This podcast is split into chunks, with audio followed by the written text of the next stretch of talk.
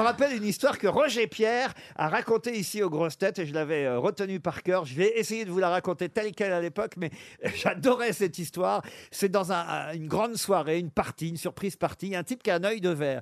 Et à un moment donné, au moment où il va prendre, se servir de la sangria où tout le monde se sert, son œil de verre tombe dans le bol de sangria. Et il ne le retrouve pas. Et pendant ce temps-là, les tas de gens servent, évidemment. Et il y a quelqu'un qui avale l'œil de verre, mais qui ne le sait pas. Il sent qu'il a avalé quelque chose, mais il ne sait pas quoi.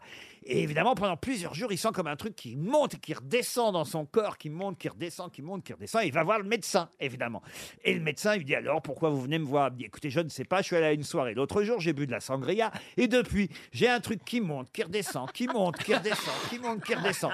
Alors le docteur dit, mais que ça descend jusqu'où? Ah bah jusqu'en bas, jusqu'en bas. Bon bah écoutez, alors je vais regarder. Et là, effectivement, le docteur se penche, se met à quatre pattes, le type écarte les cuisses, écarte les fesses. Et, le médecin lui dit, vous me dites quand ça monte et quand ça descend. Alors le type dit, bah là ça monte, ça monte. Bon, bon, ah ça descend, ça descend, ça descend, ça descend. Et là, le toubib voit apparaître l'œil de verre et fait, alors on n'a pas confiance?